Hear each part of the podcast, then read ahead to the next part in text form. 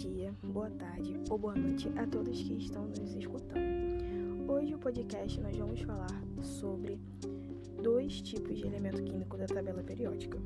Eu vou começar falando sobre o polônio e meu amigo Alexandre irá dar continuidade falando sobre o criptônio. Bom, o polônio, como eu tinha dito no início, nada mais é que um elemento da tabela, da tabela periódica. Ele é representado por PO e tem número atômico igual a 84. O número de massa é igual a, 200 de, a 209. Ele pertence ao grupo 16 e está no período 6.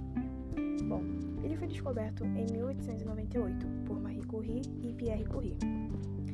Esse elemento, nós encontramos eles naturalmente na superfície terrestre, e todos os seres humanos carregam uma quantidade infirma de polônio 210 dentro, dentro de si. E no Brasil, por exemplo, é possível encontrar esse elemento na areia das praias ricas em tório.